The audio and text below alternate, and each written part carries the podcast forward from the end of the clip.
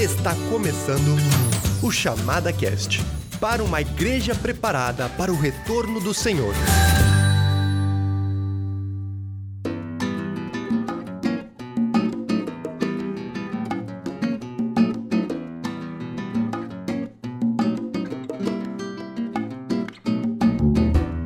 Então tá, minha gente, estamos mais uma vez aqui para mais este podcast, esse chamada cast. E hoje temos o, sempre o privilégio de ter Daniel Lima conosco.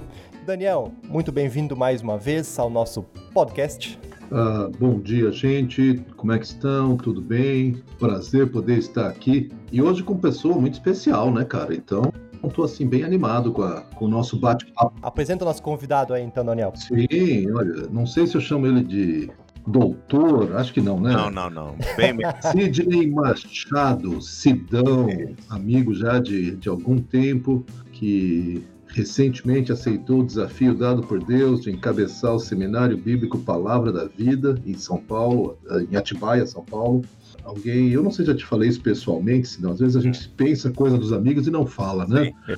Mas eu gosto muito dessa pegada que o Sidão tem de ser profundo biblicamente, mas extremamente prático, né? Ele vem de uma, de uma vivência de ministério, de igreja local, e traz isso para a academia, que certamente será uma benção. Mas também não vou falar demais, né? Só dar essa introdução. É. Bem-vindo, Sidão. Obrigado, Daniel. Obrigado, Stefano. Legal. Antes, Sidão, de eu passar a bola para ti, eu vou te pedir daqui a um pouquinho para tu te apresentar, mas tá. o Sidão já tem uma, uma relação aí também com a chamada, né? Já há algum tempo. Se você que está nos escutando aqui é, é um frequentador assíduo das nossas conferências, você deve conhecer, com certeza, o Sidney Machado, que ele conduz aí nosso tempo de louvor.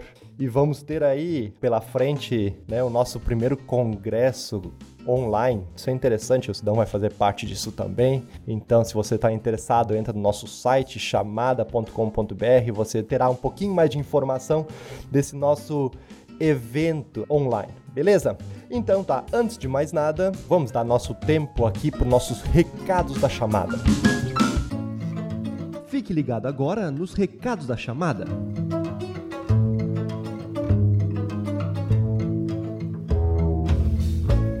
Sejam muito bem-vindos, ouvintes do Chamada Cast, ao programa de hoje. Como chamada, nós decidimos adiar o congresso deste ano para 2021, para os dias 20 a 23 de outubro de 2021, congresso sobre o Oriente Médio, eh, com todos os palestrantes e ainda uma novidade, nós teremos a presença de Roger Eliab entre nós como um palestrante adicional, um preletor adicional, e nós realmente tomamos essa decisão após muitos meses de oração e de planejamento, olhando qual seria a melhor solução, também levando em conta a vida de todas as pessoas que estariam presentes no evento, de todos os preletores, mas ao mesmo tempo nós gostaríamos de oferecer algum evento para todo o nosso público. E por isso nós estaremos fazendo a nossa primeira conferência profética online, totalmente gratuita, durante os dias que o evento deste ano aconteceria, ou seja, 21 a 24 de outubro. Nós teremos a presença também de Meno Kalischer, Nathaniel Winkler e Norbert Litt, mas também contaremos com a palavra de Daniel Lima e Sidney Machado, que, curiosamente, estão presentes no programa de hoje. Além disso, também gostaríamos de promover o livro Cristo e a Igreja, de William MacDonald, que trata muito do que é falado no programa de hoje, sobre conceitos do que é a igreja, é, qual é o papel de cada cristão no corpo de Cristo. Então é uma leitura muito recomendada para você se aprofundar ainda mais nesta temática tão importante, com esses questionamentos que vieram devido à pandemia, ao isolamento social. Então, Cristo e a Igreja, disponível em loja.chamada.com.br o link também estará na descrição do programa no site da chamada. E, por fim, se você está escutando este programa um pouco mais à frente da sua data de lançamento, você também pode adquirir Tal Pai, Tal Filho, um livro que foi lançado pela chamada do próprio Sidney Machado. O livro está, neste momento, em produção da sua segunda tiragem, então logo mais ele estará disponível ainda neste mês de agosto de 2020. Então também não perca, o link também estará aqui na descrição para você que chegar um pouco mais tarde a esse programa ou retornar aqui. Um livro muito interessante que analisa a história de Davi como pai. E vamos ver lições positivas e negativas uh, da sua vida nessa função. Por hoje era isso, desejo a todos vocês um ótimo episódio e até mais.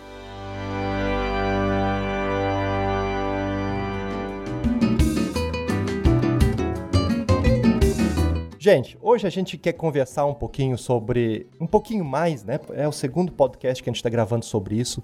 Sobre os tempos atuais que estamos vivendo, essa pandemia de coronavírus esse isolamento social. E hoje a gente quer conversar um pouquinho sobre as implicações na igreja, né? A gente foi pego meio de surpresa com isso tudo. Imagino, todas as igrejas foram pegas de surpresa e de uma hora para outra a gente não pode mais se reunir. Mas antes de a gente entrar no assunto, eu quero passar a bola então para o Sidão. Sidão, te apresenta um pouco, diz um pouco o que, que tu está fazendo hoje. O Daniel já deu umas, umas pistas aí. Mas conta um pouquinho da tua trajetória ministerial, um pouquinho da família, né? Esposa, filhos. E aí, o que, nos conta? Bom, olá, gente. Eu sou o Sidney Machado, mais conhecido como Sidão, né? Ou conhecido, não sou tão conhecido, mas. é, se você me conhecer pessoalmente, você vai ter uma figura marcante pelo tamanho, né? Sidão, é, o nome diz tudo. Mas alegria estar aqui com vocês. Eu, eu sou casado com a Marci. Nós somos casados agora, dia 16 de agosto, mês do cachorro louco. A gente completa 23 anos de casamento. Nós temos três filhos: o Davi, de 18 anos, o Daniel, de 15 e a Melina, de 11 anos. Né? Por 23 anos, eu fui pastor em Santos, litoral de São Paulo, numa igreja batista. A minha igreja de origem tive esse privilégio. Que bacana. Uh, passei a entender melhor a questão do profeta não bem recebido em sua casa de maneira diferente, porque eu fui muito bem recebido na minha igreja graças a Deus. E tive, assim, 23 anos, é, como eu ontem me, me mandaram, o último texto que eu escrevi na igreja, e eu resumi os meus 23 anos lá da seguinte maneira, mais ou menos assim, deixa eu ver se eu lembro. Ah. 23 anos vivendo na cidade onde eu nasci, na igreja onde eu nasci, uh, pastoreando amigos e, e, novos amigos, fazendo novos amigos, coisa do tipo. Eu escrevi em um lugar onde eu tive o privilégio de aprender muitas coisas e Deus foi muito bondoso comigo, com a minha família. Eu dou graças a Deus pela igreja que eu Amém. passei 23 anos. Né? E, como o Daniel falou, no início do ano, eu assumi o Seminário Bíblico Palavra da Vida, um novo desafio para mim, um seminário uhum. onde eu me formei e estou de volta a casa. Como o Daniel já colocou um pouco sobre mim, acho que foi por isso que eu fui escolhido. O intuito é trazer um pouquinho mais de uma visão pastoral, ministerial, seminário, enfim, fomos pegos de surpresa pela pandemia. Eu convivi três semanas com os alunos. Nossa. E, presencialmente, né? E, e, o restante do semestre totalmente online, né? É, Deus te deu um presente. Presentaço. é, mas o Senhor é conosco, né? Então, nesses Com desafios certeza. aí, Deus sabe Tudo o que faz. Tudo coopera para o bem. Tudo Exatamente. coopera para o bem dos que amam a Deus. É isso aí. Gente, é. já aproveitando essa introdução, então, que o, que o Sidão nos fez, e realmente entendendo essa dinâmica completamente diferente que a gente está vivendo de ministério, seja lá onde a gente serve ao Senhor, né? Seja ministério dentro da igreja, seja você talvez um líder, um pastor, é, um uhum. missionário, ou seja, alguém que tem uma, alguma outra profissão, mas serve dentro da igreja também, você deve estar tá se questionando como é que a gente vive igreja numa realidade como essa. Então você vai ver que o título desse nosso podcast, a gente pode dar um título, seria Igreja Digital. É hum. possível? E para a gente começar esse bate-papo, eu quero apresentar para vocês, Daniel e Sidão, uma pesquisa que foi feita, na verdade, por uma instituição, a, a Barna Group, lá nos Estados Unidos. Uhum. Logicamente, a pesquisa é feita nas igrejas norte-americanas, mas eu entendo que, de certa forma, até seus, tem seus limites aí, mas se aplica também à nossa realidade, a gente pode trazer isso para nós. E parte dessa pesquisa, ela diz assim, que 48% dos membros de igrejas, tá? Aqueles que, de certa forma, são frequentadores, né? Assim, que Sim. não nominais, tá? Que tem uma certa uhum. atividade, uma relação com a igreja. Eles afirmam que deixaram de ver os cultos online nas últimas quatro semanas. Tá, isso talvez a pesquisa tenha umas duas semanas, alguma coisa assim, um pouquinho mais talvez, mas nesses últimos tempos, 48%, ok? Uhum. Dos 52 que continuam assistindo os cultos, então, 40% só 40% viram a transmissão da sua própria igreja. E 23% viram os cultos de uma igreja diferente. Tá aí uma estatística que nos deixa um pouco, não surpresos, mas e agora? O que, que a gente faz com isso, né? Ou seja, aqueles que antes da pandemia iam, frequentavam a igreja, participavam das atividades. O pessoal, quando começou os cultos online, eles começaram assistindo, talvez empolgados, mas nas últimas semanas, quando o negócio começou a se estender além do que a gente imaginava, a metade dessa galera toda deixou de assistir culto, seja da sua própria igreja, seja de outra igreja. E do pessoal que continua assistindo, só traduzindo aqui, né, o, de novo o, a pesquisa, a metade mais ou menos disso também deixou de assistir os cultos da sua igreja e passou a assistir culto de outras igrejas. Convenhamos uhum. que a facilidade é enorme, né? Agora, assistir da sua igreja ou de outra, às vezes a gente pensa, ah, vou assistir lá do, sei lá, John Piper, que seja, né? Sim. A gente pega alguém conhecido que é assistido a outra igreja. Mas, de certa forma, a mim pessoalmente, isso me preocupa, né? E me gera um questionamento. O questionamento é o seguinte, pra gente começar, tá? Será que essa desistência, esse desânimo, se dá pra dizer assim, vem simplesmente por uma mudança de mídia? Porque a mídia não é tão atrativa, é difícil de acompanhar? Ou será que isso pode traduzir alguma se dá para dizer assim, uma doença espiritual, algo que talvez antes estava meio camuflado, mas que agora se deixou transparecer.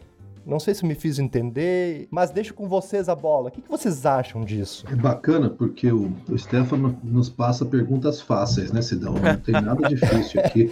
É, eu, sei que, é, é, eu sei que talvez a gente não vai ter assim uma, uma resposta definitiva, né? Mas não, da experiência mas... do que vocês estão observando, do que vocês têm vivido, o que, que é. parece para vocês? Olha, eu vou tirar por mim, tá bom? Ontem eu estava sentado, deitado, melhor dizendo, lá na sala de casa e a gente colocou naqueles canais de reforma de casa. Eu e Marcia, a gente gosta muito de uma parte da noite pôr ali na televisão e relaxar vendo as reformas. Sonhando com a nossa. Eu não sei o que, que a gente vai reformar, eu não tenho nada para reformar, mas enfim, sonhando, sonhando com a reforma, né? E rapidamente eu levantei e eu falei: ah, eu vou dar uma voltinha, vou fazer alguma coisa, vou na geladeira porque, rapaz, o meu cérebro falou para mim, eu, eu, você já cansou disso. Uhum. E, e, de fato, eu acho que tudo aquilo que a gente repete demais em termos de mídia, né, do que os nossos olhos veem, isso acaba nos, nos cansando um pouco, né? Uhum. É, eu, para mim, eu entendo esse, esse esfriamento das últimas semanas, conforme essa estatística, dessa maneira. Não é que as pessoas estão simplesmente se esfriando espiritualmente, mas eu diria que ali a, a comunicação e a questão propriamente do culto em si é muito limitado pela internet, né? Uhum. Eu não estou dizendo que não vai dar certo daqui para frente, não é isso. Eu acredito que a igreja ela vai ter que investir cada vez mais, né? Mas eu entendo que chega um determinado momento que o indivíduo está olhando ali, já está cansando, já no, no, domingo seguinte, quando tem o culto, o cara já está é, na cama, ele liga a televisão, ele não sai mais da cama, ele participa do culto na cama, no outro domingo ele já não quer mais. Eu entendo dessa maneira. Não sei, Daniel, o que, que você entende aí? Eu tenho refletido, procurado entender, porque quem diz que sabe, para mim está enrolando. Né? Porque no momento está todo mundo assim, tá tentando definir. Eu, eu vejo duas coisas, acho que a sua palavra já indicou, Stefan. Primeiro, eu acho que a pandemia trouxe à tona um problema pré-existente. O que, que eu estou chamando de problema? São aquelas pessoas cuja devoção, cuja caminhada com Deus depende de eventos e programas. Agora, tendo pastoreado por 30 anos, gente, eu sou totalmente a favor de eventos e programas. É, é o que você promove. Claro. Eventos e programas para que a pessoa desenvolva uma vida espiritual própria, vibrante, autônomo. Uhum. Agora, muita gente ela, ela passa a depender disso. Uhum. Se o culto foi bom, eu estou bem com Deus. Se o culto não foi bom, e aí foi bom, você pode colocar como você quiser, né? Uhum. Ou foi o, aquele fogo graúdo, ou foi uma palavra poderosa, ou sei lá. Então, eu, eu percebo que isso vem à tona. Uhum. Eu acho que ficou mais difícil para todo mundo, porque, obviamente, o momento coletivo tem um lugar muito especial na nossa devoção, na nossa caminhada, né? E o, o, culto virtual, gravado ao vivo, como você quiser, ele não substitui o momento conjunto. Uhum. E, e, e, o que acontece, um fenômeno paralelo, que é esse de pessoas assistirem outros cultos, é que se eu vou ficar em casa, sentado, deitado no meu sofá, assistindo culto, uhum. eu posso assistir o meu pastor, eu posso assistir o Sidão pregando, uhum. ou posso assistir quem eu quiser. Uhum. E aí, com os fenômenos dos cultos gravados, eu posso ouvir o grupo de louvor que eu quero. Exatamente. Então o culto se torna ainda mais entretenimento. Claro. Né? Então eu acho que vai numa num lado assim de, de vamos ver o que, que tem aqui, né? Eu também gosto dos programas de reforma, mas de vez em quando minha esposa quer assistir a Guerra dos Cupcakes. Pronto. Então, então às vezes não, hoje eu não estou afim de cupcake, hoje eu vou ver reforma. Não, amanhã eu acho que eu vou ver. Uma cozinha diferente. É. Uh, essa facilidade, essa acessibilidade, uhum. essa, esse consumismo, uhum.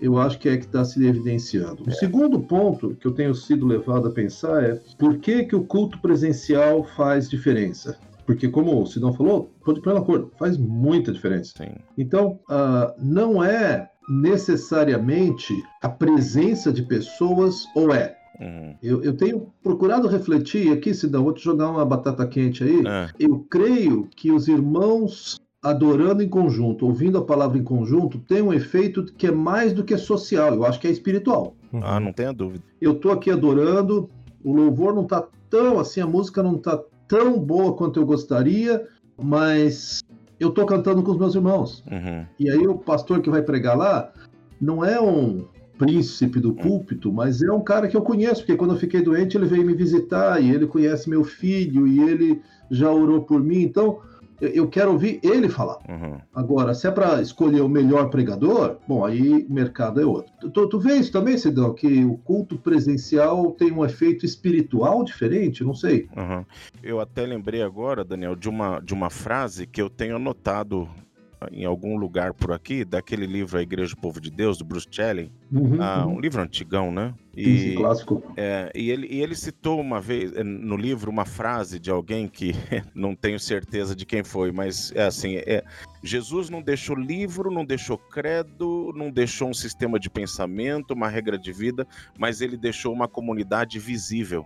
Isso. Hum. Igreja é comunidade visível, não tem como você substituir isso, né? Exatamente. O, o que nós vivemos nesse momento, acho que é um tempo paliativo, é um tempo de exceção. Uhum. Nós somos, como o Stefan colocou no início, a gente foi pego de surpresa, né? Ninguém é, é, pôde se programar, e mesmo que se pudesse, né, se programar para isso, o que nós faríamos? Nós faríamos o que estamos fazendo. Né? Isso, isso. Mas nós não temos como substituir essa essência da igreja, né? A igreja visível, né?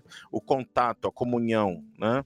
É, é, quando a gente fala de comunhão, eu acho que a gente diminui um pouco a ideia do que é comunhão. Né? Eu percebo a questão da comunhão na Bíblia, eu ligo completamente a questão de sermos um corpo né? Uhum. E o corpo ele é indivisível. Uhum. Eu não consigo perceber como, pelas mídias, isso pode ser contemplado por completo. Né? Não, concordo. Para mim, o que nós estamos vivendo agora é um tempo paliativo. Não sei se você entende dessa maneira, Daniel. Eu creio que sim, Sidão. Eu tive uma experiência muito interessante num curso que eu estava fazendo alguns anos atrás. Alguns anos são 3, 4 anos, tá, gente? Uhum. Não é 30. Uhum. Que quando chega na minha idade, eu falo alguns anos atrás, pode ser 20. Mas não, agora eu estou falando 3, 4 anos. Nós estávamos num grupo de 12 alunos num curso e começamos a conversar sobre discipulado por meio de do Zoom, do Skype, coisa assim, um discipulado virtual. E a turma se dividiu, porque metade dos alunos falaram claro que sim, uhum. e outra metade, inclusive eu, dizendo claro que não. Uhum. E depois de dois ou três argumentos ali, nós reparamos que os que eram a turma do não eram todos acima de 50 anos. e a turma de sim era a galera mais jovem. Então começa a entrar em jogo aqui, eu não sei qual o papel que isso joga, que é o ambiente virtual e o ambiente uh, presencial, né? Uhum. Eu acho que a minha geração tem mais dificuldade de, de se conectar virtualmente. Embora nessa pesquisa do, do Barna, lá nos Estados Unidos, sim. a geração mais nova é mais propensa a assistir outros cultos do que o da sua própria igreja. Uhum. Pois é. Achei o fator compromisso muda. Mas voltando para aquela discussão, eu saí daquela discussão pensando assim, puxa, mas discipulado virtual. Hum, Bom, o tempo passou, hoje eu tenho seis ou sete grupos de mentoria, né? Mentoreamento que eu faço com líderes e pastores. E desses sete, cinco começaram antes da pandemia, dois começaram durante a pandemia. E são pessoas que eu tenho contato, conheço e tudo mais. O ritmo é diferente. Os grupos que eu comecei antes estão muito bem, obrigado, estão crescendo, está tudo normal, a gente está caminhando. sim. A dinâmica do encontro é muito fácil. Uhum. Os grupos que eu comecei durante a pandemia, eu ainda não consegui atingir o mesmo ritmo, a mesma intimidade que eu tenho com os outros grupos. Podem ser outros fatores, mas eu acredito que um deles é a falta daquele sentar junto, pegar uma caneca de café, um chimarrão e senta aí, como é que tá? Aí, como é que foi seu dia? Você faz isso virtualmente, mas eu sinto que o ritmo relacional é diferente. Então, concordo contigo. Sejam cultos, sejam pequenos grupos, que aqui na, na nossa igreja tem acontecido por meio virtual, né? Uhum. Eles substituem, mas não completamente, o encontro presencial. Exato. Uhum. Uhum. Eu acho que é, e não substitui totalmente, como você colocou, mas a igreja não deixou de existir, né, Daniel? Não, de jeito nenhum. É. Muito bom colocado. É. O que eu percebo aham. claramente é que a igreja está sendo testada na sua essência. Sim. O que é que nós realmente somos? Exato.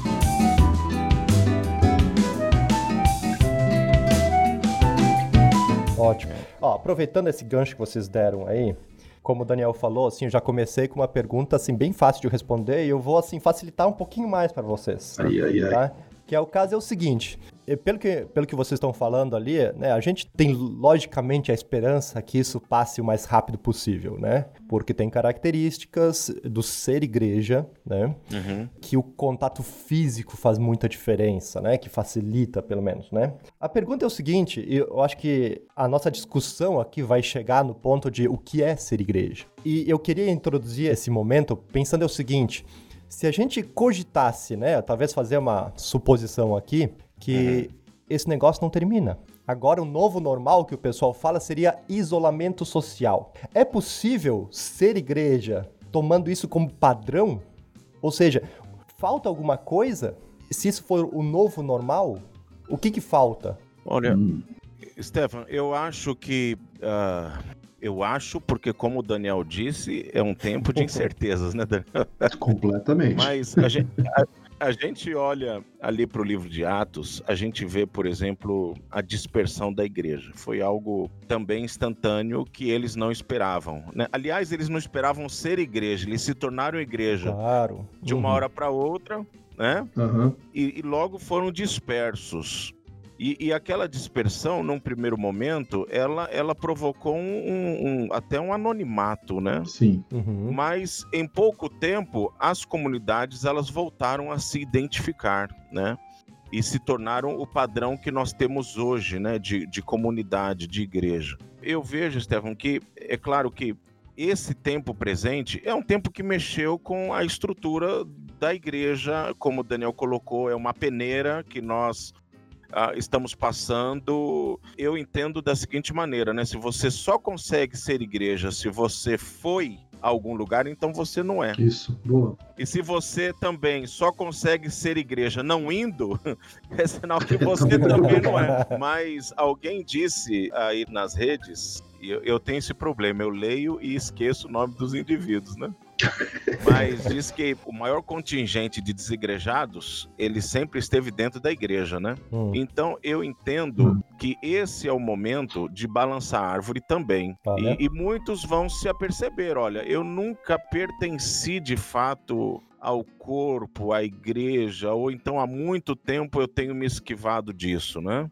Eu acho que esse momento é o momento de peneirar também. uhum, uhum. Sim, É. sim. Muito bem colocado, Sidão. Eu, eu, algum tempo atrás, enquanto eu pastoreava, eu fui confrontar um irmão. Depois de muitas conversas e tal, ele tinha uma vida, assim, obviamente imoral. E, e na hora que eu fui conversar, ele falou: Não, não, eu não sou mais membro dessa igreja. Eu quase que falei: Bom, podia avisar a gente, pelo menos. né?" Mas ele rapidamente falou: Não, mas eu sou, eu sou membro da igreja tal. Que é um pastor que tem uma igreja em São Paulo. Sim. Eu falei, mas ele só mencionou, membro da igreja, não é o caso, mas vamos dizer, da igreja do Sidão. Uhum. Eu falei, cara, mas você está a mais de mil quilômetros. Ele É. tem uma congregação aqui. Não, não, não, não, é que eu assisto ele na internet. Olha. Então, veja bem, esse cara diz, eu sou membro daquela igreja porque eu assisto um culto. Coitado do tal pastor, nem sabia que o cara era, estava fazendo essa alegação, né? Pois é. Então, esse é um desigrejado. Uhum. No caso, uma situação extrema, mas, mas é alguém que não entendeu o que significa ser igreja. Uhum. Eu não sei se eu consigo te responder, Stefan, Hum. se a gente consegue ser igreja se a pandemia não passar. Mas eu sei de algumas coisas. Eu sei que a igreja, ah, no primeiro século, fugindo da perseguição, conseguia ser igreja. Uhum. A igreja sendo jogada lá para leões, sendo acendido como tocha em via pública, Uhum. conseguia ser igreja. Ah, eu sei que igreja em países, quando a perseguição é terrível, Uhum. consegue ser igreja. Eu acho que aí, é claro, nós vamos ter que definir o que que é ser igreja. Certamente não se limita, ou vou ser mais ousado, não depende de grandes encontros. Sim. Opa. Eu não sou, grandes, não sou contra grandes encontros, tá? Eu quero os cultos mais bonitos e mais Uhum. né, legais que a gente puder ter. Mas isso não é a essência da igreja. Sim. Porque como é que a gente traduz isso para a nossa época aqui? Eu, eu, eu acredito, por exemplo, eu não sei se eu posso afirmar isso, com, porque eu não tenho dados para tanto, mas as igrejas que têm trabalhado com pequeno grupo, célula, coinonia, grupo discipulador, tudo, todos esses modelos que tem, Uhum. eu desconfio que essas igrejas estão muito mais conectadas hoje com seus membros do que aquelas que tinham 90% do seu, do seu ministério feito no culto. Uhum, uhum. Porque essas que dependiam sobremaneira do culto, essas aí estão estão num aperto, cara. Uhum. Mas, por exemplo, na nossa igreja, na Conde, nós acabamos de abrir mais um grupo no meio da pandemia. Olha que joia. Eu estive conversando com o pastor da igreja lá do Bacaxeri, em Curitiba, e eles têm muitos grupos pequenos lá, né? Uhum. E esse pastor, ele tinha 94 grupos que ele acompanhava com toda uma equipe, né? Uhum. E ele disse que, Daniel, estamos agora com 106, alguma, quer dizer, cresceu 12 grupos. Olha só. Ah, esses caras estão conseguindo ser igreja de alguma forma, tá? Ah, mas não é tão bom. Ah, isso eu não sei. Uhum, Mas eu uhum. sei que eles estão, de alguma maneira, eles estão destilando a situação e tirando aquilo que é a essência da igreja. Uhum.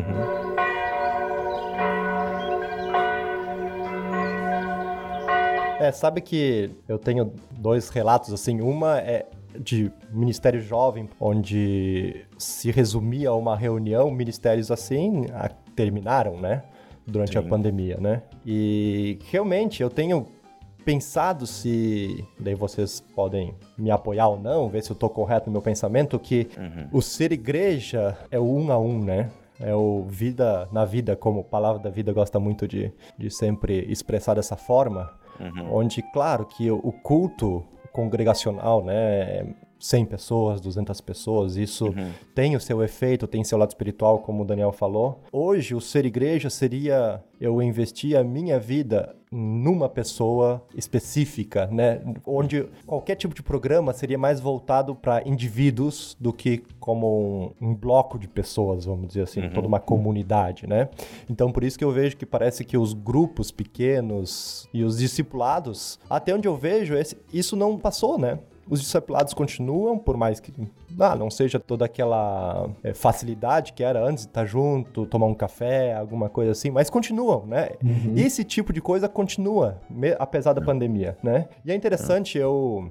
é, um amigo meu me comentou sobre o livro da Treliça e da Videira. Sim. E você sabe que nesse livro ele supõe uma pandemia e o que, que a gente faria. Isso foi escrito nos tempos da, é, da gripe suína. Hum, hum. E ele supõe essa pandemia, né? Faz de conta, né? Daí ele, daí ele vai falando aqui, né? Eu, eu vou pedir licença para vocês. Eu queria ler um trecho. É, é o capítulo 12, para quem tem o livro, né? Uhum. Mas ele começa a fazer algumas perguntas, né?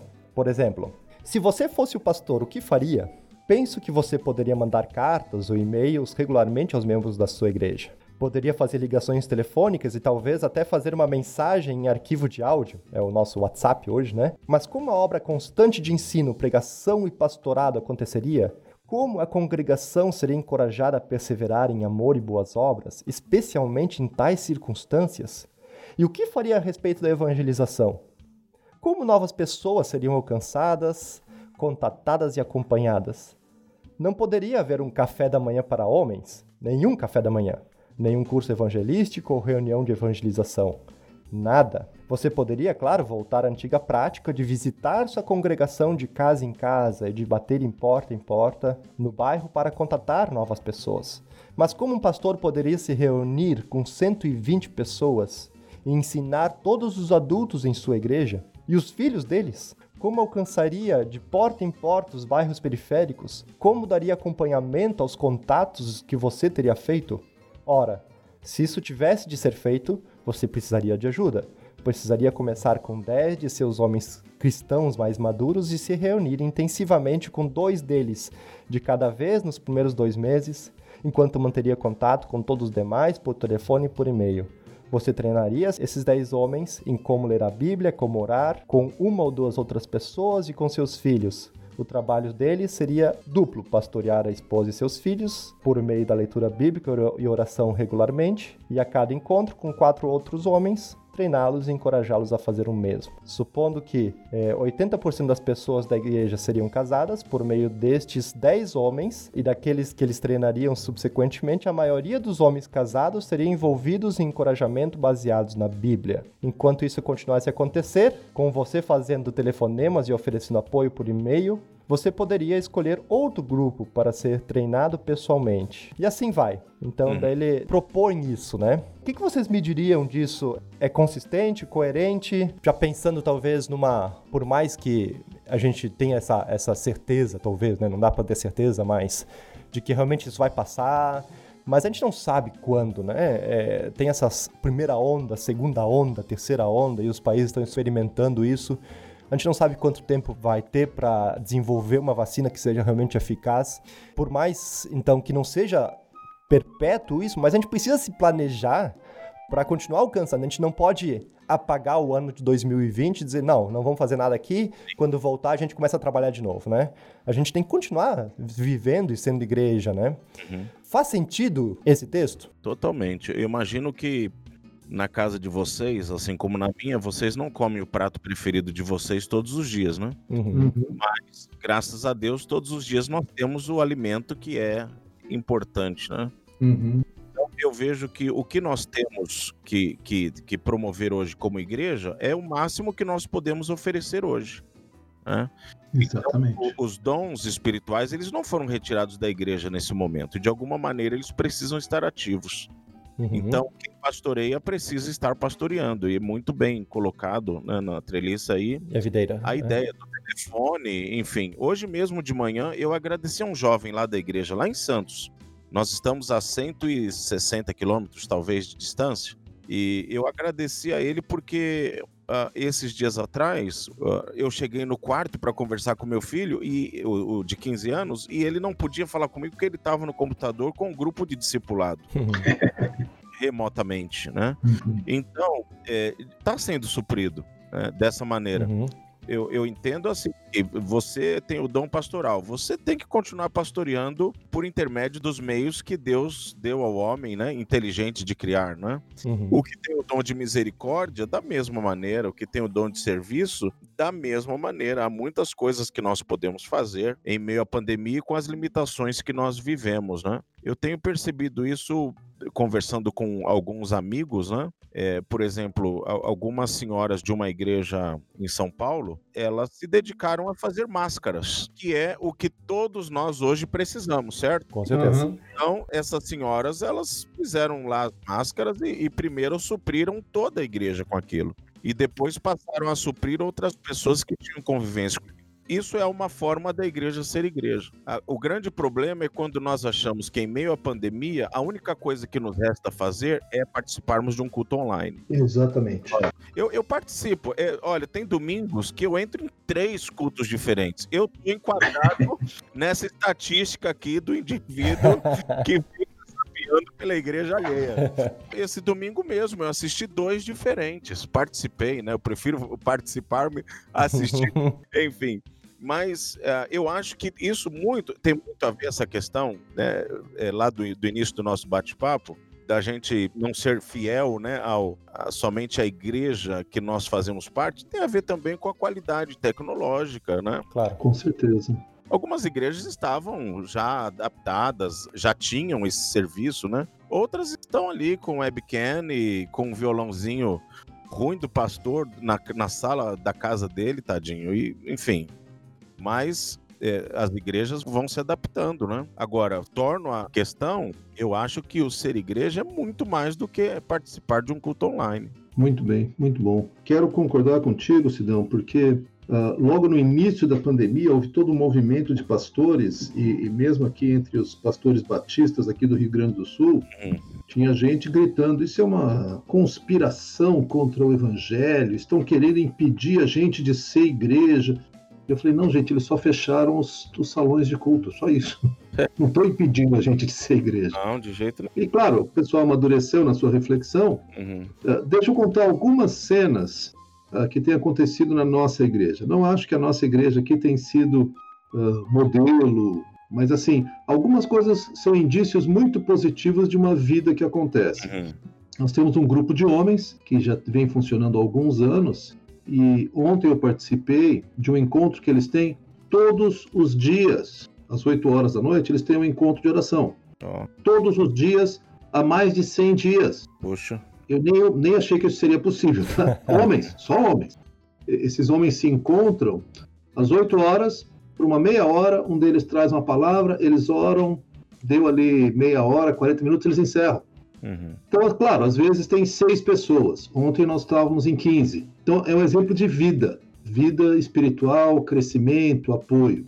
Na sexta-feira eu tive um encontro com o meu grupo pequeno. Uhum. Mesma situação oramos, compartilhamos, brincamos, rimos, fomos grupo. Uhum. Ontem à noite também, a minha filha teve uma, uma, uma chamada especial com uma jovem que trouxe uma amiga não cristã para conversar com a minha filha. Então as três entraram numa ligação e houve evangelização. Uhum. Que legal. Não foi um, uma campanha evangelística, não houve aquela música de fundo na hora do, da chamada, né? Sim. Uh, uh, do apelo mas houve assim um, um bate-papo muito relevante. Essa moça, inclusive, mora numa outra cidade. Uhum. Essa amiga da moça aqui da nossa igreja. Então, a gente percebe vínculos que começam a. Não é que começam, já vinham acontecendo e até, em alguns casos, se intensificam. Uhum. Nós estamos impedidos do culto público no momento. E, de novo, alguns dos exemplos das igrejas mais fortes que nós conhecemos uh, em países perseguidos são igrejas que não, o culto público deles tem 12 pessoas. Uhum. Esse aí é um cultão. É. Então, eu, eu acredito que a nossa liturgia, a nossa música, a nossa excelência, por favor, entendam, entendam o que eu digo aqui, performática, uhum. isso tem a ver com, com louvor, com ambiente, com a pregação, com aquele culto gostoso de participar, e aí, no sentido positivo, eu acho que se você tem condições, por favor, faça, né? Mas acaba se tornando uma muleta para muita gente. Exato. E aquela coisa estimula um consumismo de vamos ver se o pastor Sidão hoje consegue me entreter. É. Hum, não gostei muito, hoje ele não estava muito bom. É por aí. Então, aí vou ouvir o que o que a internet me oferece com o pastor Stefan. Hum, agora eu gostei mais, mas a música não estava tão legal. Então, acho que esse teu exemplo de, de comida é muito bom, Sidão. A gente é. nem sempre em casa come o seu prato preferido. De vez em quando, como família, a gente vai pro ia, né? Vai não, ia para um shopping, é. para a praça de alimentação. É. Na praça de alimentação, o pessoal senta na mesa, pelo menos com meus filhos, era assim: o que, que vocês vão querer? Ah, eu vou ali, eu vou ali, eu vou ali. Aí cada um pegava o seu prato, a gente reunia ali na mesa e comia. É embora tenha o seu lugar, porque é, é para isso mesmo, né? Hoje nós estamos num outro momento da igreja, em que isso ainda é possível, mas sem aquela relevância, sem aquele significado, sem aquela ideia de comunidade. Então, Sim. eu também tenho sapeado, olhado aí vários cultos e, e preleções e coisas assim, uhum. mas não é minha igreja, né? É edificante, mas não é minha igreja. Exatamente.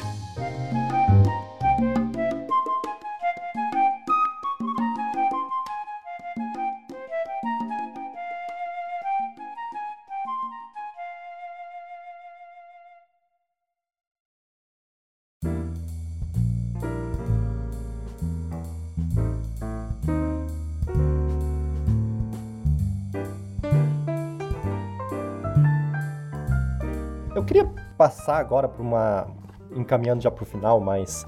Eu queria que a gente conversasse um pouquinho é, e talvez tentasse ter uma perspectiva do que fica, do que vai ficar de tudo isso, aspectos positivos e negativos, depois que essa pandemia passar. Eu acho que muita coisa a gente vai poder aprender, né, e fazer diferente. Talvez como a gente comentou, né, essa essência da igreja, é, muitas pessoas e muitos pastores, líderes vão se dar conta disso, que a gente talvez está focando nas coisas erradas, né? Uhum. E voltar de novo, né, à essência do evangelho, às mutualidades, ao exercício dos dons. É. E tem uma, uma citação aqui que eu achei num artigo que eu estava lendo, que o sujeito, ele diz assim, que a pandemia do coronavírus acelerou a imersão digital em muitos setores, né, especialmente nas igrejas. E ele prevê o seguinte, que as igrejas que mais crescerão no futuro se tornarão organizações digitais com expressões físicas, não organizações físicas com presença digital. Né? Daí ele continua depois, né? Sei que muitos se opõem a isso, mas é tolice ignorar o fato de que as pessoas se conectam mais facilmente online e admitem a verdade mais rapidamente online do que pessoalmente. Colocar a igreja digital de volta na prateleira é ignorar a maior oportunidade que a igreja tem hoje para alcançar as pessoas.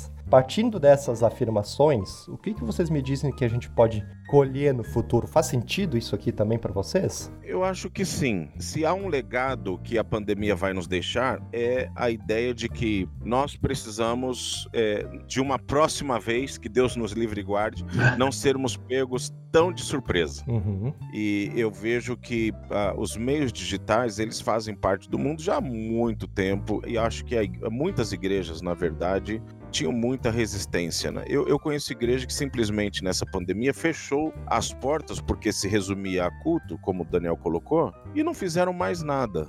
Ou elas se tornam igrejas de verdade e aproveitam a parte tecnológica que está nos sendo proposta uhum. e fazem bom uso disso. Né? Eu acho que sempre houve muita gente no meio cristão que criticou aqueles que faziam uso das mídias uhum. e antes das mídias faziam uso dos sistemas né, de comunicação, enfim. E agora a gente está percebendo que é extremamente importante, muito útil para a igreja. Uhum. Agora, é, voltando para o cerne do que é ser igreja, eu acho que outro legado que esse momento vai nos deixar talvez seja uh, investir naquilo que é prioritariamente uh, elemento cumpridor do papel de ser igreja, sabe? Hum. Eu vejo que nós vamos deixar muitas coisas para trás. Por exemplo, talvez o nosso calendário um pouco mais vazio, por percebermos que muito do que nós fazíamos como igreja não vai nos fazer falta.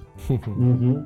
É. Uhum. Muito bom. Isso. Não vai nos fazer falta. E talvez, como a, a ênfase aqui está sendo dessa conversa e as palavras do Daniel, investir muito mais na questão dos relacionamentos, que se traduz na igreja como discipulado e mentoria. Isso nenhuma pandemia corta.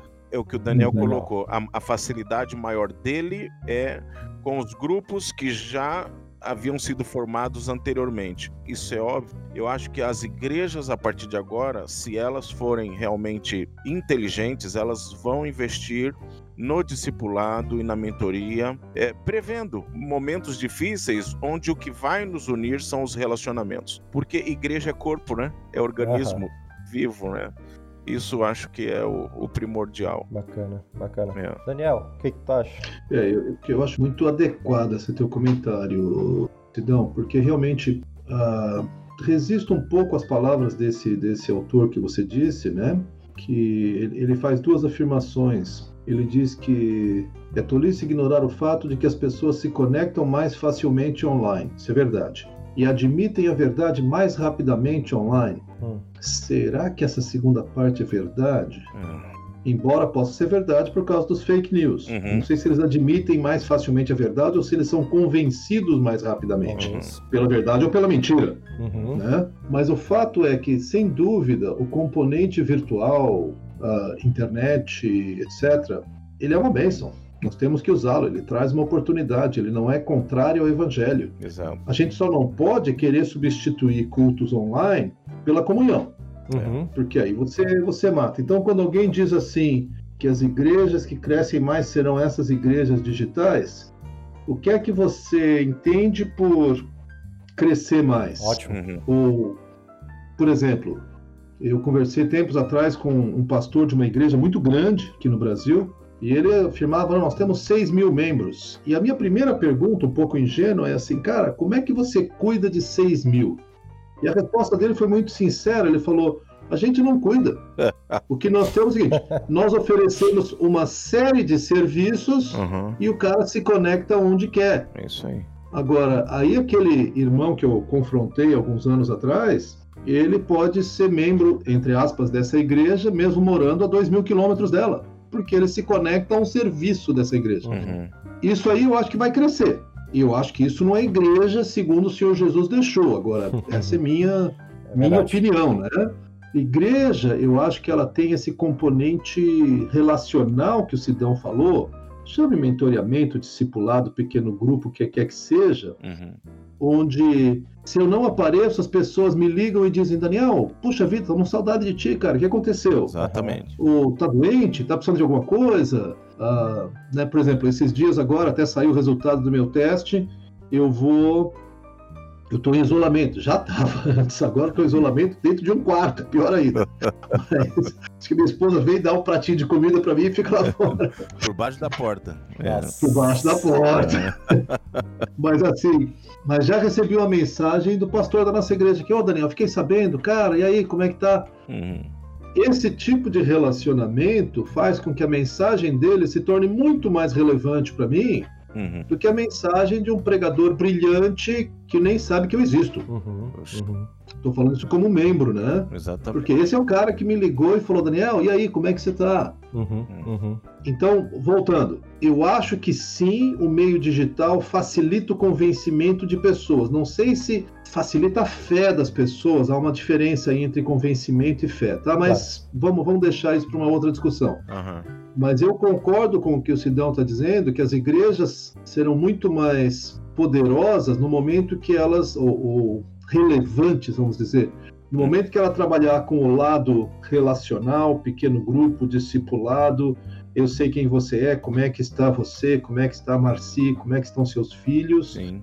Essa vertente, ela precisa estar presente. E também a vertente do grande show.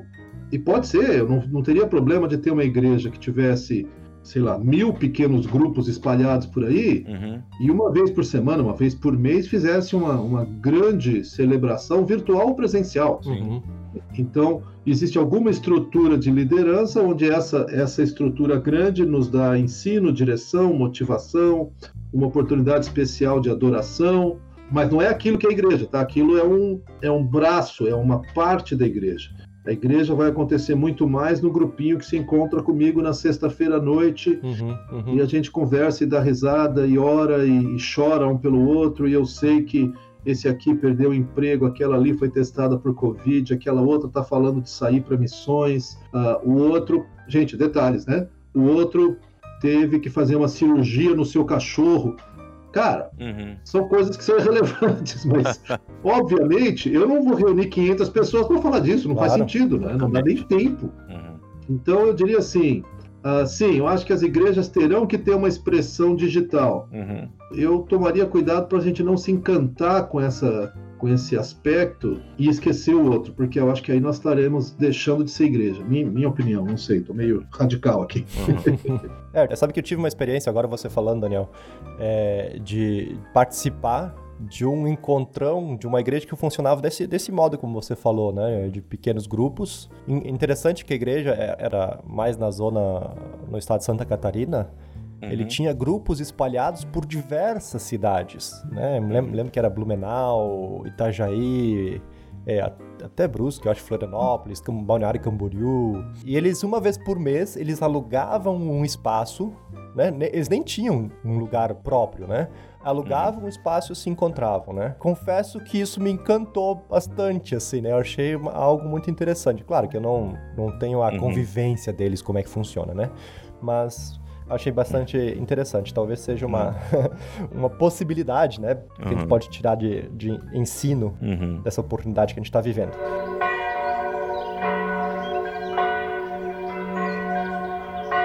Gente, eu- hoje eu tô bastante das das pesquisas. Eu tenho uma última que eu quero largar para vocês, Uhum. é, que não é tão atual, de 2018, faz uns dois anos, mas acho que ainda Uhum. é bastante relevante. Que ela diz assim, ó, é, aqui do Brasil, tá? É, em relação à presença da internet nas casas, nas residências. Uhum. Diz que 67% das casas do Brasil possuem algum tipo de acesso à internet. Uhum. E daí ele dá aqui, né? 62% por banda larga, 39% por cabo, fibra ótica e 27% conexão móvel, né? Celular, smartphone, Uhum. 3G, 3G e 4G. Uhum. Em relação daí, aos motivos apontados para a inexistência de conexão, chamam a atenção o fator financeiro, 61%, então a gente pensa pessoal de baixa renda, e a inabilidade para o uso da internet. Talvez aqui o pessoal já com mais idade, né? Assim, talvez hoje a gente vai pensar 70, 80 anos para cima, né? Que realmente não, muitas vezes não consegue, não, não chega a ter essa, essa capacidade para acessar a internet, muito menos né, acompanhar um Zoom, né? Isso é uma coisa que me intriga um pouco hoje, né? Pensando né, Uhum. em tudo isso, a gente está falando dos meios digitais, mas tem uma galerinha aí que parece que está excluída de tudo isso. Uhum. E talvez, pensando de uma maneira bem prática, né? Não sei se vocês já pensaram sobre isso, mas o que, que a gente poderia talvez sugerir? Como é que a gente cuidaria nessas pessoas que não têm acesso num tempo de isolamento? Né? Porque, pá, é, uma- é um grupo que está numa situação muito complicada e eu já tive relato aqui, conversei com uma senhora que estava meio que entrando em parafuso, assim, né? Porque perdeu totalmente contato com os irmãos, né? Uhum. Uhum, É, eles precisam ser assistidos de alguma maneira. com certeza. Lá em Santos, alguém, é, eu digo alguém porque é, é, de fato é uma família misteriosa. Eles me mandaram um bolo no início da pandemia. Hum, E aí colocaram: alguém da Igreja Batista do Marapé lembrou de você. E colocaram um versículo. E eu comentei isso no grupo da igreja. Agradeci. E, e aí, não só esta família, que eu não sei quem é, mas outras começaram a, a replicar esses bilhetes com pão, Que bacana. com é, bolo, com um monte de coisa, inclusive ou- principalmente no início para os idosos da igreja. Ah, Santos é uma cidade, uma população idosa muito grande, né? Uhum, Então isso foi muito joia. Eu, eu tiro pelo meu pai mesmo. Meu pai tem 78 anos de idade, ele tem acesso à internet, ele não tem aquela habilidade de um internauta, né? uhum. ele óbvio que tá se virando, ele tem as páginas dele lá e tal. Mas no início, eu falei pro meu pai, "Ah, vai ter uma live aqui no Palavra da Vida, eu vou participar. Ele falou, ah, eu já tô, eu já tô conectado. Opa! Olha só. Eu falei, como que. E como que você conseguiu? Ah, o Félix. O Félix é um dos pastores lá da igreja. O, o cara foi lá na casa do meu pai ajudar o meu pai a conectar. Porque Nossa. meu pai, com 78 anos, ele não sabia fazer isso, né? Então foi muito joia. Em contrapartida, eu há um tempo atrás também perguntei pro meu pai: você participou do programa e tal? Lá, ele falou: ah, filho, não, não curto ficar no computador o tempo inteiro, né? Uhum. Então, é, tem os dois lados aí. Eu acho que essa estatística contempla o lado de que há muitas pessoas que não têm acesso e a gente precisa continuar entendendo que essas pessoas, se faziam parte da igreja, continuam fazendo. Exatamente. E o outro lado, que nem todos, principalmente a população mais experiente, tem essa habilidade ou então a própria mentalidade de ficar conectado numa internet e a gente precisa entender que esse pacote que está sendo oferecido é muito importante, é imprescindível, será para sempre. As mídias na igreja vieram para ficar, porém, elas não substituem o ser igreja. Uhum. Exatamente. Muito bem colocado. Eu tenho a impressão seguinte, Stefan. Primeiro, esses números de dois anos atrás certamente já são diferentes hoje Claro. e tendem a se tornar uma unanimidade com as suas né, sempre presentes exceções, mas Aham. se hoje nós estamos a 67%, se, se há dois anos atrás, hoje, ainda mais com a pandemia, já aumentou isso. Sim. Ah, há países onde você anda na rua e você tem Wi-Fi gratuito. É. Quer dizer, você não precisa se conectar, ele está tá ligado e está disponível. Ah, estamos longe disso, mas eu creio que isso tem mudado. Primeira coisa. Segunda coisa é que eu gosto muito dessa, desse exemplo que o Sidão deu de coisas muito concretas. Uhum. e que não precisa deixar de acontecer durante a pandemia. Leva um presente para alguém, manda uma, uma tela entrega. Esses dias, minha esposa mandou uma tela entrega do cookie do Foca, tô fazendo propaganda, hein? que é um cookie especial para um amigo nosso e tal, e, e, e, ela mandou, e essa senhora ficou tão feliz, aí, essa última semana ela nos mandou dois potes de mel. Olha só. Eu falei, opa, tá bom o negócio aqui. Aí a Ana Paula tá mandando, quer dizer, esse tipo de coisa, esses gestos de carinho, tem a sua relevância, especialmente para essa faixa de idade. O, o Sidão falou do pai dele, dois domingos atrás, eu tentei me conectar numa chamada com vídeo para o meu pai. Uhum. Meu pai tem um celular, o qual ele deixa virtualmente desligado o tempo todo. Então eu liguei para o telefone fixo dele, falei, pai, liga o celular que eu vou te ligar. E eu queria mostrar, porque minha neta estava aqui, eu queria mostrar minha bisneta dele. Não teve acordo, gente. E meu pai era um homem que foi piloto da, da Varg por muitos anos, era um homem, na época dele, no topo da tecnologia, tá? Não teve acordo ele simplesmente não conseguiu conectar na ligação com o vídeo. E não tinha ninguém ali perto para ajudar. Depois de algumas tentativas, eu falei: não, deixa, para outro dia a gente faz e tal. Então, há uma população, e acho que o Stefan já me contou esse o caso dessa senhora, em que eles ou não têm celular, ou o celular fica desligado, não tem internet, não tem computador. E, cara, telefone físico eu não tenho em casa seguramente há mais de 10 anos. Uhum. Porque não tem porquê, né? Uhum. Por que eu vou ter telefone físico aqui? Então, ela deve, essa senhora deve ter um telefone fixo, mas ninguém liga, uhum. ninguém toca. Então, só mais um exemplo, eu estou lembrando de uma igreja em, em Curitiba, cujo pastor, pensando nisso, e também tinha uma, uma, população relativamente grande de pessoas idosas, eles dividiram na equipe pastoral, tem quatro ou cinco pastores, uhum. e toda semana eles estão ligando para todos os idosos. Uhum. Então é uma coisa muito simples, mas é aquilo de. E aí, como é que tá, dona Maria? Tudo bem? Ah, é. E, e aí? E as compras? A senhora precisa de alguma ajuda? E, e, eles, inclusive, criaram na igreja uma, uma rede, incluindo jovens e jovens adultos, em que se a dona Maria precisar de uma. Então, me diz aí, não adianta pedir pelo WhatsApp, tá? Me diz aí, dona Maria, o que, que a senhora quer? Olha, Fulaninho vai chegar aí, quem sabe hoje à tarde, no máximo amanhã de manhã, nós vamos pedir. Uhum. Então, essa presença que é possível hoje, alcança esses que ainda não estão conectados. Eu repito, eu acho que se nós trabalharmos com essa estrutura relacional, pequenos grupos, coinonias, células, o nome que você quiser dar aqui, todo esse lado virtual, digital, ele vai contribuir para isso, mas eu me arrisco a dizer que a igreja de verdade, o dia a dia da igreja será nesses pequenos grupos, será nesses relacionamentos. Uhum. Então, eu acho que isso não só é possível, como eu diria, é, é, é, é uma questão de saúde da igreja. Sim, né? é, é verdade. Eu sou meio cinéfilo, né? Eu assisti um dia desses um filme com Bruce Willis. Um, assisti é, é, força de expressão. Eu peguei um pedaço, mas eh, já achei o filme interessante e vou ver se eu assisto outra hora. Acho que o nome é O Substituto ou Substituto. E cada humano tem um robô que vive Sim, a vida é. real por ele. Ele fica numa cama ali conectado, envelhecendo, né? E o Bruce Willis, ele se cansa dessa vida, né?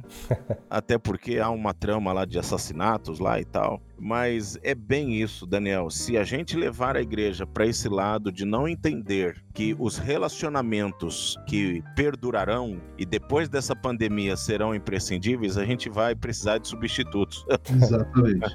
Ou vamos querer aboli-los de vez, né? Porque é cansativo isso que nós estamos, Sim. de alguma maneira, enfrentando, né? Legal. Deixa eu só contar mais uma experiência aqui, Stefan, se eu posso. Por Ontem, favor. quando eu passei no, fiz a minha, minha via crucis lá no, no hospital, ah. entra aqui, te fazem as perguntas, aí te mandam para outro lugar, fazem as mesmas perguntas. Ah. Aí finalmente fui atendida lá por uma médica, muito uhum. solícita e tal. Aí no final, né, e você mal vê o rosto, porque eles estão com aquele macacão branco e que só Sim. deixa o rosto de fora, ela tem uma máscara na frente uhum. e aquele, aquela tela de fibra na frente ainda. Uhum. Aí no final eu falei para ela assim, terminou a consulta e tal, ela falou, então você pode fazer isso? Eu falei, tá, olha, muito obrigado pelo serviço de vocês. Eu sei que vocês estão se sacrificando. Gente, a mulher olhou para mim com a cara assim. Não, que isso? Imagina. Eu falei, não, mas olha, sou muito grato. Uma palavra, gente, uma palavra. É, Depois é. as enfermeiras que fizeram o exame lá, eu também agradeci. Cara, meio digital não faz isso não, tá? É, Não é, tem como. exatamente. É olhar na cara e falar, puxa, muito obrigado, que foi fantástico. Uhum. Eu, eu diria assim, é esse lado Legal. relacional, direto, Hum. olho no olho, quando dá para ser olho no olho, É, eu acho que ele tem um componente que nós não podemos perder. exatamente. Esse filme que você falou é muito bom mesmo. Vou colocar na minha listinha aqui também. Ah,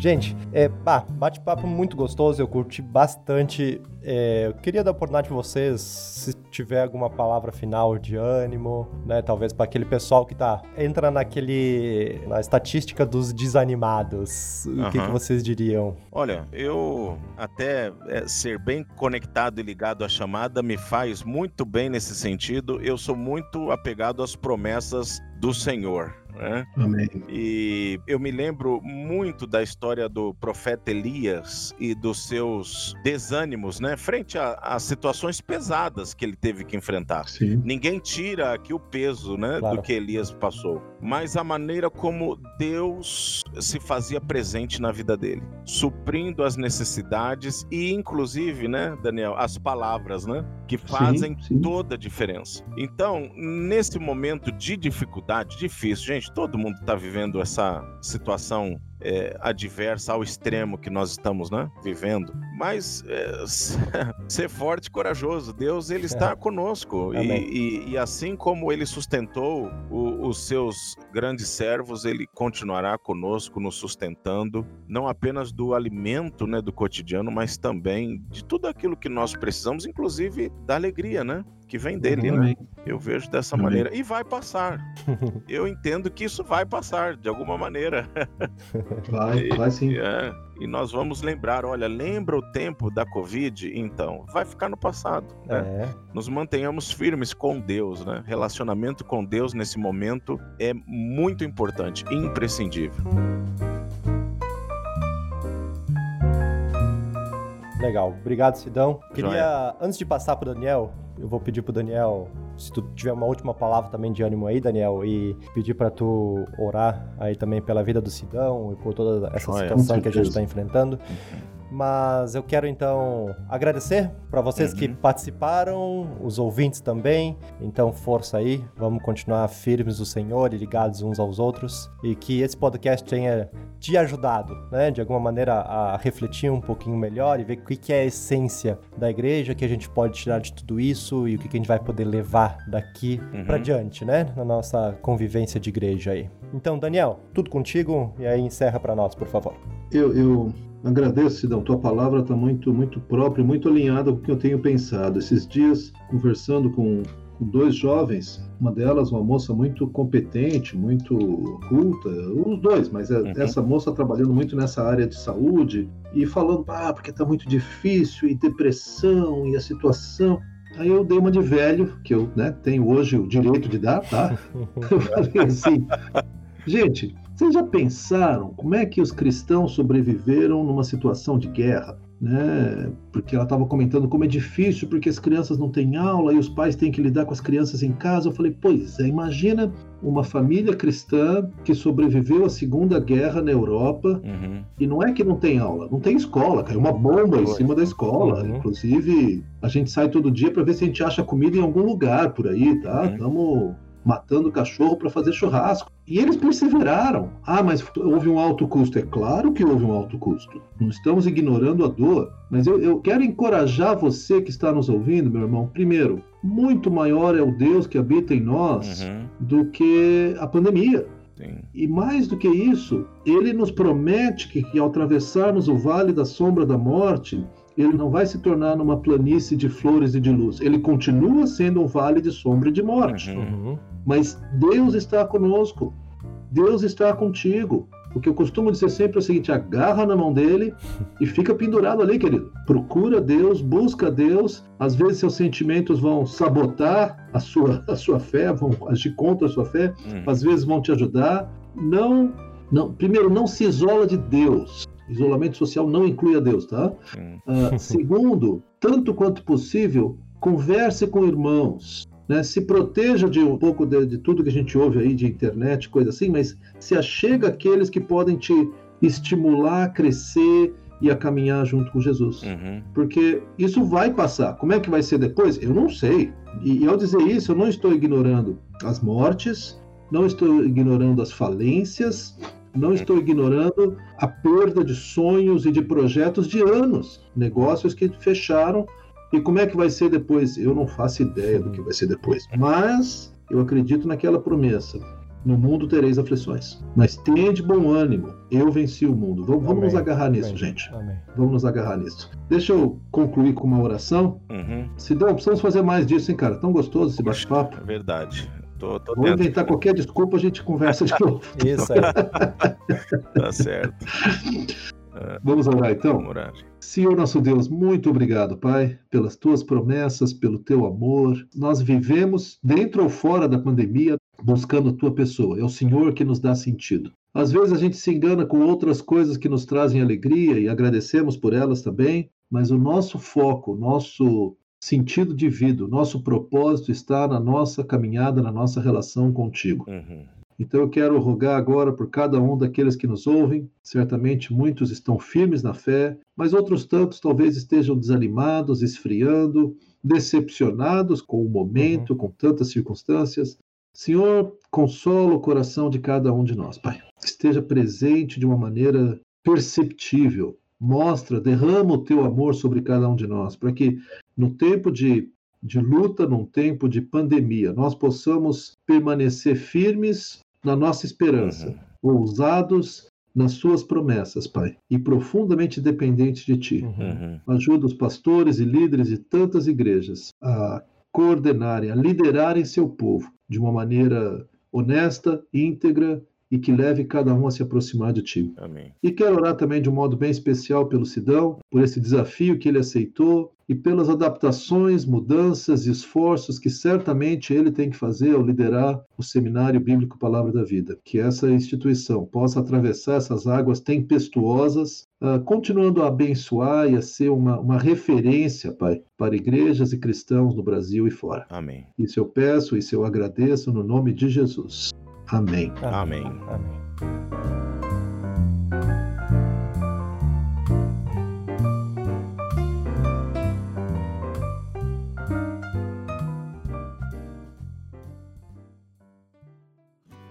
Olá, muito obrigado por nos acompanhar. O Chamada Cast é um podcast promovido pelo Ministério Chamada. Estamos realmente felizes por você ter escutado este programa. Clique em seguir na página de qualquer um de nossos episódios para ficar por dentro dos próximos lançamentos, recebendo uma notificação diretamente em seu WhatsApp. Siga-nos também no agregador de podcast de sua preferência. E, se você gostou do que ouviu, escreva pra gente comentando em nosso site ou em nossas redes sociais. Para mais recursos, perguntas, ou se você quiser saber mais sobre o Ministério Chamada, envie um e-mail para chamadacast@chamada.com.br ou entre em nosso site chamada.com.br. Ficaremos imensamente gratos se você nos ajudar a fortalecer o Chamada Cast, compartilhando nossos programas com seus amigos, familiares e conhecidos. Juntos, trabalhando por uma igreja preparada para o retorno do Senhor.